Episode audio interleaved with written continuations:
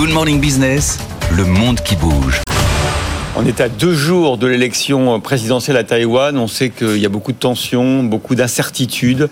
Euh, tensions évidemment entre la Chine et les États-Unis. Mais on a quand même l'impression que les deux protagonistes tentent d'éviter hein, l'escalade, non? Oui, effectivement. D'abord en s'assurant que les communications entre les défenses euh, soient fonctionnelles. Un dialogue militaire formel euh, entre les deux grandes puissances s'est déroulé sur deux journées aux États-Unis. Il s'agit de la 17e session d'une telle coordination à niveau, mais la dernière remonte à 2021.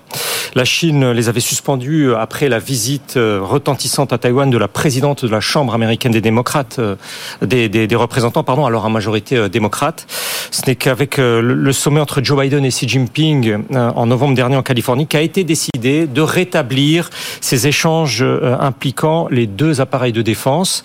L'objet proclamé de part et d'autre, c'est de se donner les moyens d'éviter qu'un malentendu, qu'un incident ne dégénère en un affrontement armé ouvert. Pour autant, à la lecture des deux comptes rendus officiels, il paraît difficile euh, ce matin de prétendre qu'il y a bien eu coordination. Celui du ministère américain de la Défense, publié en premier, établit pour ce qui concerne Taïwan que les États-Unis ont réaffirmé l'importance de la paix et de la stabilité à travers le détroit qui sépare l'île de la Chine continentale.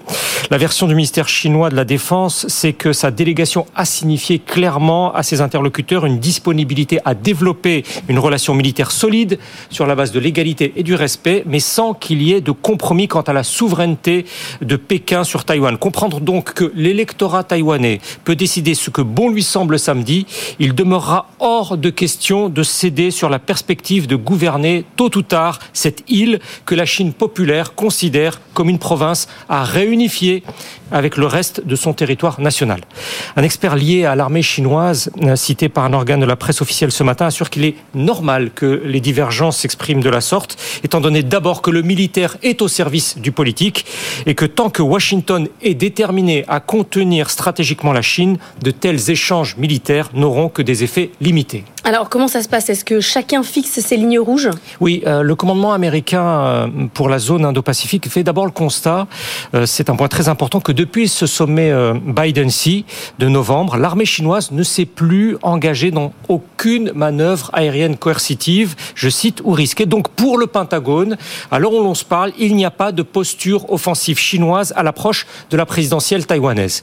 Mais un analyste stratégique américain juge qu'une véritable réduction des risques militaires ne peut se réaliser que si Washington et Pékin établissent une confiance mutuelle, ce qui reste pour le moment une vue de l'esprit. L'ambassadeur chinois a réclamé mardi de l'administration Biden des actions concrètes démontrant qu'elle ne soutient pas véritablement une indépendance de Taïwan. La poursuite de transferts d'armement euh, américains, des systèmes sophistiqués vers l'île, est perçue par la Chine comme allant au-delà, bien au-delà d'une simple volonté de dissuasion à son encontre. Euh, en recevant mardi le, le nouvel envoyé euh, diplomatique taïwanais, le président de la Chambre américaine des représentants, un républicain partisan d'une ligne d'une extrême fermeté, a invoqué une volonté de dissuader le Parti communiste chinois et toute provocation militaire.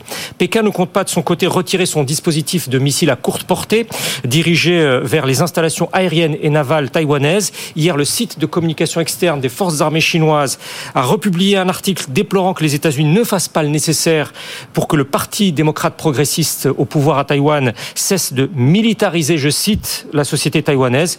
Quoi qu'il advienne donc dans deux jours, la Maison Blanche a fait connaître ces dernières heures euh, son intention de dépêcher à Taïwan une délégation de haut niveau, mais non officielle, juste après le scrutin.